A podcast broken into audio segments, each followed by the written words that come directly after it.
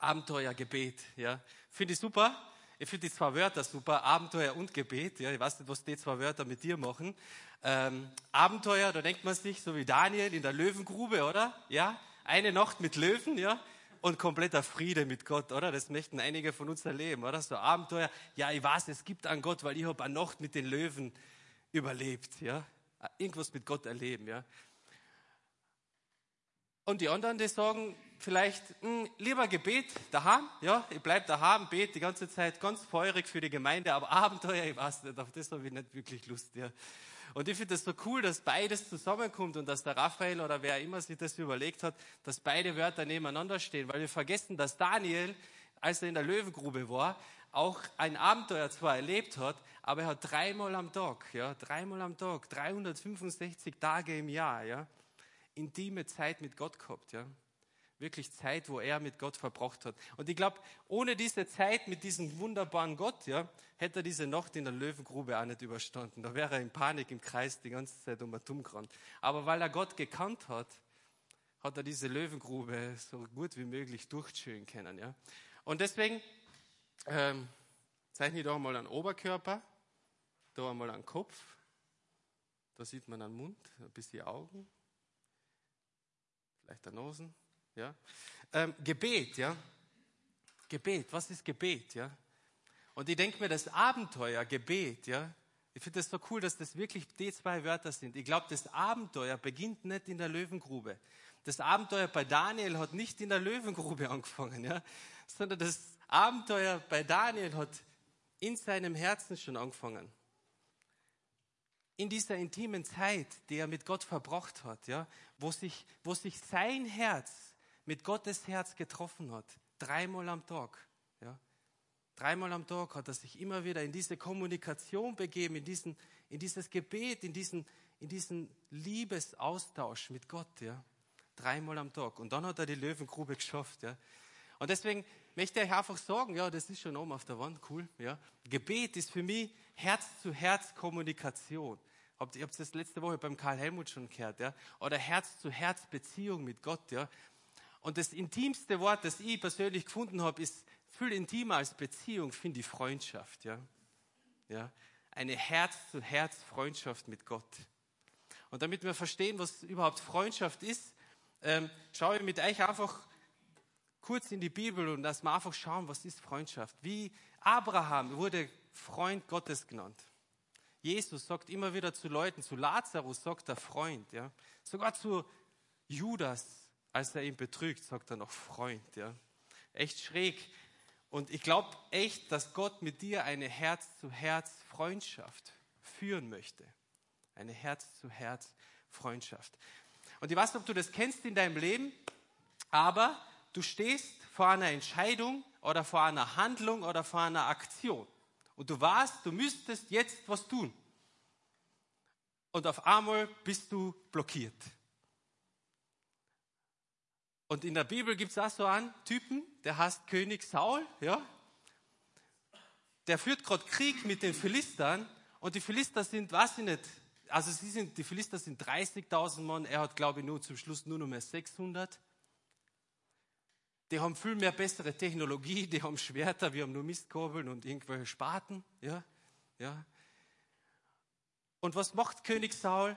Er ist blockiert, er setzt sich unter einen Baum und wartet und hofft, dass die Situation irgendwie an ihm vorübergeht. Ja? Und ich weiß nicht, ob du das kennst, dass du dich manchmal unter einen Baum setzt und einfach hoffst und vielleicht sogar betest, Gott, lass diese Situation an mir vorübergehen. Klär du das mit den Menschen, ich bin blockiert, ich kann das nicht. Ja? Und in dieser Geschichte gibt es aber seinen Sohn, der ist nicht blockiert. Ja? Der kennt scheinbar Gott besser als dieser Saul. Ja? Und sein Sohn heißt Jonathan und der Jonathan hat einen Mitarbeiter. Ja? Und dieser Mitarbeiter und er und Jonathan hat plötzlich die Idee, okay, da stehen 30.000 Mann, kannst du mal wieder, ja genau, das ist die Geschichte, so ein bisschen bildlich, ja. Ähm, da stehen 30.000 Mann und dann sagt dieser Jonathan, weißt du was, lieber Mitarbeiter? Hey, für Gott ist nichts zu klaren, oder? Vielleicht schaffen wir zwar diese 30.000 Mann. Klingt nach einem guten Plan, oder? Ja? Weißt du, was du denkst bei dem Plan, wenn jemand so zu dir kommen würde, zum Beispiel der Raphael, ja? Vielleicht schaffen wir zwar diese 80.000 Klagenfurter, ja? Ja? Und dann, dann, dann das Witzigste ist noch, oder das Schrägste ist noch, das Zeichen, das er von Gott haben möchte. Dann sagt er, dann sagt er, ich lese es euch vor. Ja? Ihr, ihr könnt es jetzt mitlesen, das steht in 1 Samuel Kapitel 14, diese Verse 6 bis 7. Ne, schauen wir uns nur an. Und Jonathan sprach zu dem Waffenträger, also zu diesem Mitarbeiter. Der hat sein Schwert getragen und seine Rüstung. Komm, lass uns hinübergehen zu den Posten dieser Unbeschnittenen, dieser Philister. Vielleicht, ja, sagt einmal jeder von euch, vielleicht, vielleicht, ja, vielleicht wird der Herr etwas für uns tun. Toller Plan, oder? Super Strategie. Denn für den Herrn gibt es kein Hindernis, durch viel oder durch wenig zu helfen. Und sein Waffenträger antwortete ihm, tu alles, was du vorhast, geh nur hin, siehe, ich bin mit dir in allem, was du vorhast. Org. Und das Zeichen, ja, das Jonathan haben möchte, ist, okay, wir klettern diesen, also du wieder zurück, wir klettern diesen, diese Felsen hoch, wir zeigen uns ihnen offen, diesen 30.000 Leid, und, und wenn die zu uns sagen, Burschen, kommt's auf, ha? dann ist das für uns das Zeichen, Gott ist mit uns, ja? Tolles Zeichen, oder? Ich weiß nicht, wie du denken würdest, ich würde sagen, Jonathan, vielleicht wäre Feuer vom Himmel besser, oder oder irgendwas, keine Ahnung, irgendwas anderes oder dieser, dieser, dieser Berg wird in der Mitte durchgeteilt, ja, keine Ahnung. Na, der sagt, okay, das Zeichen für uns ist, wenn die sagen, Bursche, kommt's auf, ja. Ja, arges Zeichen. Und das Orge ist, dieser Mitarbeiter geht mit diesem Jonathan mit. Und im hebräischen Originalwortlaut, was hier steht, ja, ich lese euch das nochmal vor, was dieser Mitarbeiter zum Jonathan sagt. Er sagt nämlich zu ihm im hebräischen Wortlaut, was immer in deinem Herzen ist, ich bin mit deinem Herzen. Beziehung, ha? der vertraut den, ha? Oh, Gott, was immer in deinem Herzen ist, ich bin mit deinem Herzen. Ich habe zwar jetzt ein bisschen Angst, ich finde deinen Plan jetzt nicht so gut, aber ich vertraue dir, Jonathan, weil ich dich kenne und du bist, Jonathan, vertrauenswürdig. Und ich glaube, das ist so ein arges Beispiel für Freundschaft, finde ich. Ja? Wenn du an Menschen vertraust und sagst, okay, du hast was am Herzen und wenn ihr als Gemeinde den Auftrag Gottes wahrnimmt, wenn die Leitung sagt, hey, wir haben da was von am Herzen für Gott, von Gott für diese Stadt, und ihr sagt, ich habe nicht, hab nicht die angenehmsten Gefühle dabei, mir geht es nicht ganz gut, ich weiß nicht, ob theologisch alles passt, was ihr da vorhabt, für mich persönlich, aber was ihr am Herzen habt, das ist auch an meinem Herzen. Oder ich will das zumindest, dass es so ist. Ja. Und das ist so arge Freundschaft. Und ich weiß nicht, wie viele Freunde ihr habt, aber Gott hat mich in meinem Leben so immer wieder geführt, dass es oft Augenblicke gegeben hat, wo ich keinen dieser Freunde hatte in meinem Leben. Einmal hat Gott mich gefragt, ob ich einen gewissen Leidensweg gehen möchte für ihn. Und ich habe gewusst, wenn ich das jetzt tue für Gott, muss ich für eine ungewisse Zeit leiden. Und ich bin zu meinen besten Freunden damals in der Bibelschule gegangen und habe zu ihnen wirklich gesagt, ja, das ist reale Geschichte. Freunde, ich brauche jetzt Freunde, die hinter mir stehen und die mich unterstützen auf diesem Weg, die für mich beten, die für mich da sind und die nicht mir widersprechen und nicht die ganze Zeit sagen, oh nein, oh nein, Mario, das darfst du nicht, du darfst jetzt nicht leiden, sondern die mich einfach unterstützen auf diesem Weg. Und genau bei diesem Gespräch, obwohl ich sie darum gebittet habe, seid meine Freunde, haben, sind alle aufgestanden und haben gesagt, Mario, wir, wir, können die auf diesem Weg nicht unterstützen. Ja? Wir können uns nicht vorstellen, dass Gott jetzt wirklich will, dass du kurz leidest. Ja? Oder wie lange immer. Und ich hatte diese Freunde nicht. Da war nur mehr Gott und ich. Ja. Der war mein einziger Freund, der gesagt hat, ich gehe mit dir ja, durch diese Zeit. Und ich wünschte solche Freunde, aber ich weiß nicht, gibt es halt nicht oft, trifft man nicht oft solche Freunde. Ich habe sie oft nicht gehabt. Aber dadurch ist Gott so ein guter Freund von mir geworden, ja. Weil die Menschen mich oft einmal verlassen haben, ja. Ähm, und jetzt ist die Frage, warum, warum, warum ist es so schwer, diese Herz-zu-Herz-Beziehung mit Gott zu führen, diese, diesen Austausch in uns drinnen? Ja, Gott hat ja gesagt, wenn wir an Jesus Christus glauben, zieht er in uns hinein, ja? Nimmt er Wohnung bei uns, der wohnt mitten in deinem Herzen. Und irgendwie spüren wir davon nichts oft, ja. Sind so blockiert. Der Allmächtige wohnt in deinem Herzen und oft geht das Leben irgendwie ganz normal weiter, oder? Ich weiß es nicht. Man ist so blockiert. Ich glaube, ich glaub, was es zu dieser Herz-zu-Herz-Beziehung braucht, ja. Und ich habe ganz viel an Menschen gelernt, ja, an meiner Frau dran zu bleiben, ja, zum Beispiel sie weiterhin zu lieben, egal was passiert, ja. Hat mein Herz, hat mein Herz geübt, das immer offen zu halten, ja, und nicht zuzusperren und zu verbittern, ja. Menschen immer wieder zu vergeben, egal was sie tun und egal was sie machen, ihnen zu vergeben, das hat mir immer geholfen, mein Herz offen zu lassen, diese Herz-zu-Herz-Beziehung auch mit Gott zu pflegen. Liebe ist auf dieser Welt immer Risiko. Liebe ist in dieser Welt auch immer wieder Schmerz. Ja, Liebe ist nicht nur immer super duper Gefühle. Ja, bei einem Menschen, dieser Waffenträger, dieser Mitarbeiter hat sich meiner, glaube ich, auch nicht immer hundertprozentig super duper wohl gefühlt. Ja. Aber er hat einfach gesagt, das, was du am Herzen hast, das habe ich, oder was auch immer in deinem Herzen ist, ich bin mit deinem Herzen. Und das gilt auch oft für Gott. Gott fordert uns heraus und sagt, ich habe einen Auftrag für dich, ich habe was für dich. Muss ja nicht einmal was im Tun sein. Vielleicht will sich Gott einfach nur deinem Herzen offenbaren und sagen, schau mal, wie ich bin. Und oft trauen wir uns das nicht einmal so weit unser Herz ihm zu öffnen und zu sagen, okay, was du am Herzen hast, ich bin mit deinem Herzen, ja. Um das geht's doch, ja. Und Liebe ist auf dieser Welt ein Risiko. Und einen unsichtbaren Gott zu vertrauen, ja, den man nicht sieht, ist natürlich ein Risiko. Ja, du siehst ihn einfach nicht, ja. Und jetzt, du spürst vielleicht manchmal seinen Herzschlag, ein bisschen, ja, aber auch nur ein bisschen. Reicht es, um diesen Gott so sehr zu vertrauen und zu sagen, was auch immer auf deinem Herzen ist, Gott, ich bin mit deinem Herzen. Das ist die Frage, ja.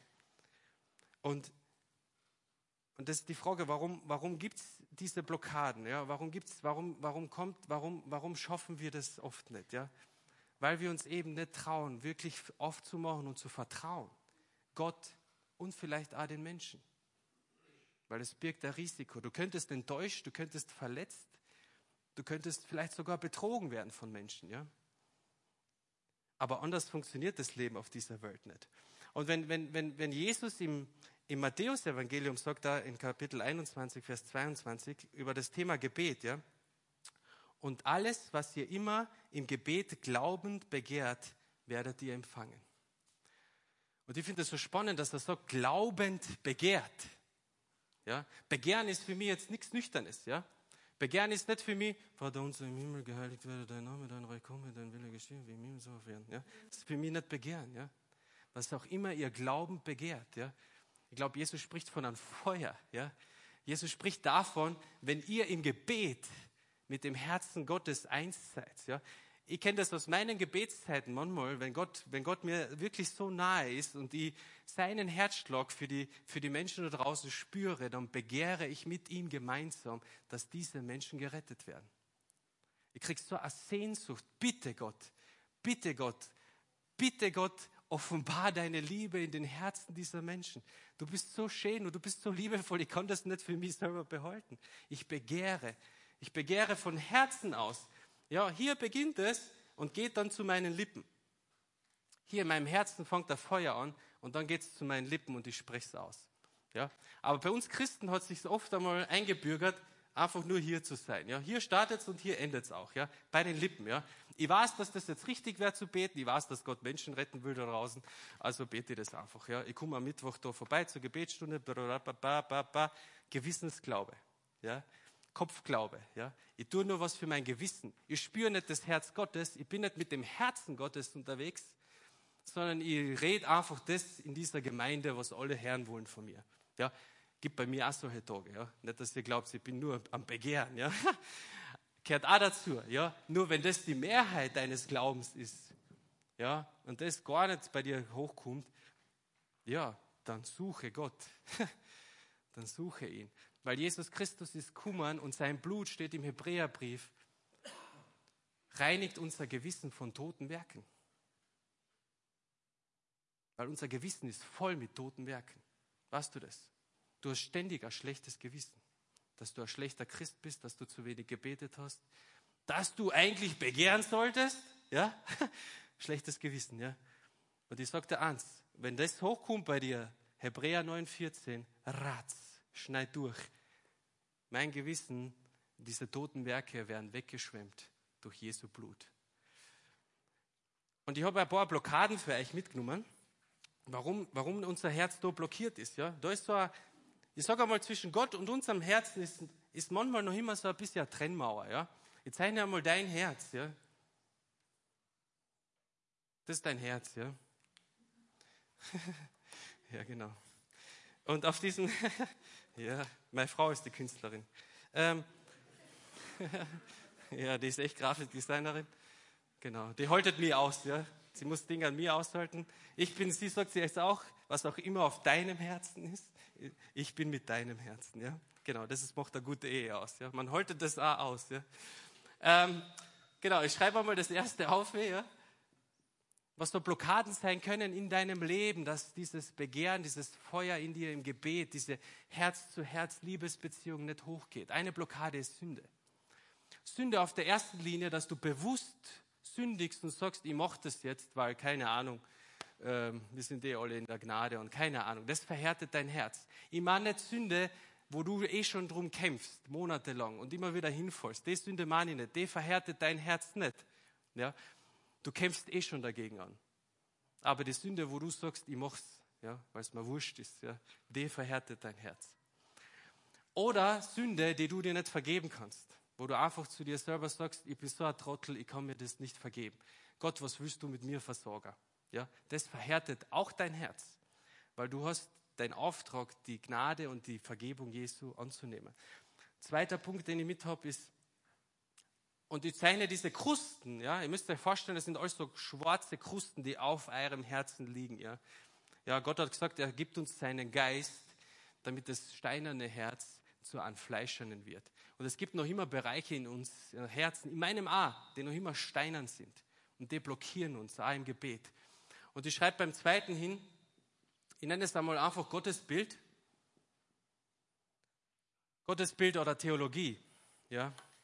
Ich weiß nicht, was du für ein Gottesbild hast. Das hat der Karl Helmut letzte Woche gut angegriffen.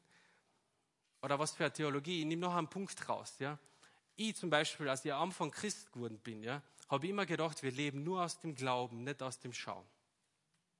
Das heißt, auf dieser Welt gibt es, gibt es nur Leid für mich als Christ. Ja. Es gibt nichts Schönes. Ja. Und wenn, ich, wenn es mir gut geht als Christ, dann habe ich irgendwas falsch gemacht. Ja. Falsche Theologie. Ja. Leid ich sage euch, Gott hat mir immer wieder gefragt, ob ich Leidenswege für ihn gehe. Ja? Das ist aber was anderes, als wenn ich selber Leid sammle, damit ich ein guter Christ bin. Ja? Das gibt es nämlich auch. Oder du hast das Gottesbild, Jesus ist sowieso nur ein Computer da oben, der macht immer nur 1-0, 1-0, 1-0, 1-0. Ja? Richtig falsch, richtig falsch, richtig falsch. Ja? ja, das ist wie eine Kruste. Ja? Und die Kruste kann man durchbrechen, indem man sich, Psalm 37, Vers 4, hab deine Lust am Herrn. Ja? Ja, Lust, ja. Lust ist auch nicht was Verkopftes. Ja, ich habe jetzt meine Lust am Herrn. Ja. Sondern ich, hab, ich brenne für diesen Herrn, ja, weil ich ihn erlebt und gespürt habe auf dieser Welt. Natürlich lebe ich mehr aus Glauben als aus dem Schauen, aber ich strecke mich danach aus, soweit ich kann. Lust zu haben an ihm. Ja. Ich habe richtig Lust an ihm. Ja. Dann, eine Kruste kann in deinem Leben sein und die Krusten greifen ja ineinander. Ich nenne das einmal Indianer. Indianer, ja. Indianer kennt keinen Schmerz, ja. Auch, hat auch damit was zu tun, ja, dass du einfach nie in dein Herz einschaust. Du fragst dich nie, wie es dir wirklich geht. Du kennst deine Bedürfnisse nicht, weil du glaubst, als Christ musst du ständig performen und du musst durchs Leben durchzischen und von einem frommen Werk zum nächsten laufen und die abstrudeln. Und du schaust und du achtest nicht auf dein eigenes Herz. Du spürst die gar nicht mehr, wer du bist und was du fühlst. Ja? Ja? Aus dir kommt kein Klagepsalm. Du bist ständig, wenn du nie geklagt hast, Gott, ja? wenn du nie Gott gefragt hast, wo bist du? Oder was ist mit dir los, Gott? Warum lässt du mich im Stich? Dann, dann irgendwie, jeder von uns muss einmal einen Zeitraum, sage ich einmal, wo er klagt. Ja? Aber Indianer klagen nie. Die zischen immer durch die sind zu sich selber und zu anderen sehr hart. Ja? Klage ist das Natürlichste, unter anderem, wie Lobpreis. Genauso natürlich wie Lobpreis und und bitten und danken. Finde ich. Das nächste ist, ich schreib's da einfach noch dazu, sind so Sorgen, Sorgen und Gedanken, ja. Ich weiß nicht, ob du das kennst, du wirst massiert, eine Stunde lang, und nach der Massage stehst du auf und denkst boah, ich habe das gar nicht mitgekriegt, dass ich gerade massiert worden bin. Ja? Oder irgendwer hat dir was Gutes getan und du kriegst das gar nicht mit, weil du die ganze Zeit nur bei der Arbeit bist. Weil du die ganze Zeit nur dir Sorgen machst, was mit der Gemeinde passiert oder mit deiner Familie oder keine Ahnung was. Ja? Und das ist auch eine Blockade. Ja? Ich sag dir, Gott ist immer gegenwärtig. Gott ist immer da. Die Frage ist halt, bist du da? Ja? Das ist die Frage. Ja, bist du gegenwärtig?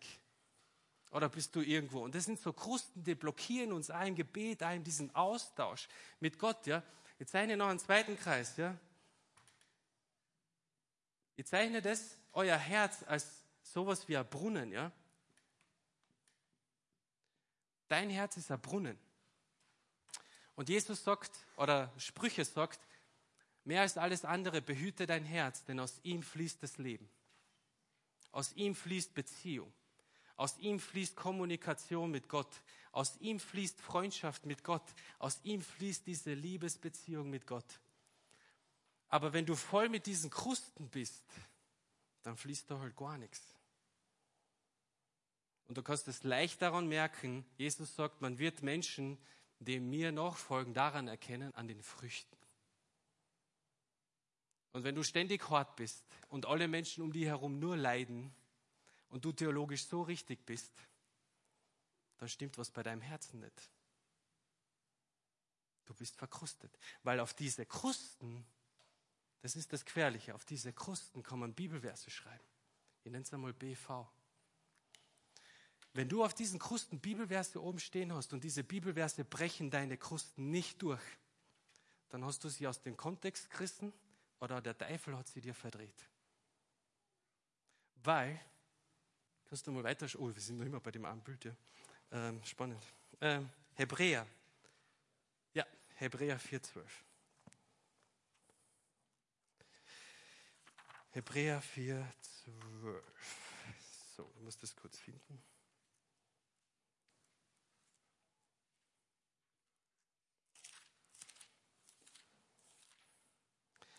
Da sagt Gott über sein eigenes Wort, über seine Bibelverse denn das Wort Gottes ist lebendig und wirksam und schärfer als jedes zweischneidige Schwert und durchdringend bis zur Scheide von Seele und Geist, sowohl der Gelenke als auch des Markes und ein Richter der Gedanken und der Gesinnungen des Herzens. Wenn Bibelverse tatsächlich in dein Leben wirken, dann schneiden sie diese Kruste durch und dann fängt da aus deinem Brunnen Wasser anzufließen. Menschen werden dir an deiner Früchten erkennen und sie werden merken, du bist ein liebevoller, freudiger, freundlicher, selbstbeherrschter, treuer Mensch, Schrägstrich, Freund. Und das ist das Gefährliche, ja. Der Teufel kann Christen ausschalten von Anfang an, sobald sie zum Glauben kommen, indem er in irgendeinem Bibelvers falsch einredet. Und dann bist du dein ganzes Leben, steht doch in der Bibel, und alle Menschen leiden in deiner Umgebung an dir. Ja? So schnell. Deswegen braucht es den Heiligen Geist und deswegen braucht es sein Wort. Um das geht es, dass hier zwischen dir und Gott Leben fließt, dass zwischen dir und Gott eine Beziehung in deinem Herzen stattfindet. Dass du sagst, was Gott, was auf deinem Herzen ist, ich bin mit deinem Herzen. Und weißt du was, wenn ihr das zu Gott sagt, weißt du, was Gott dann antwortet? Gott ist ein Freund. Der antwortet dir, was auf deinem Herzen ist. Ich will mit deinem Herzen sein. Und dann denkst du dir, ja, aber Gott, in meinem Herzen ist nur Sünde und Schmerz. Ja, genau, tut mich die eine. Lass mich eine. Und das ist Freundschaft. Wenn zwei Herzen sich berühren und miteinander sind. Wo der eine sagt, ich bin mit deinem Herzen und der andere sagt, ich bin aber auch mit deinem Herzen. Und in der Bibel gibt es eine Geschichte von Petrus, wo wir das merken, dass Gott an deinem Herzen interessiert ist. als Petrus Jesus verrotet und ihn verleugnet, ja, und bei der Kreuzigung nicht dabei ist, macht Petrus Folgendes. Er baut eine Kruste in sein Herz, weil er sich selber dafür entscheidet.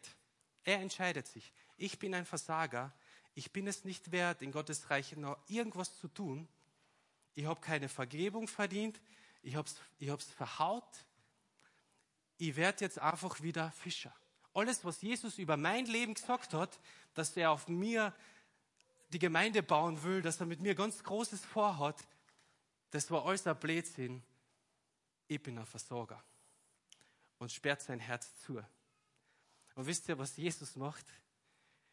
Jesus kommt an den Ort, wo die zwei sich das erste Mal getroffen haben.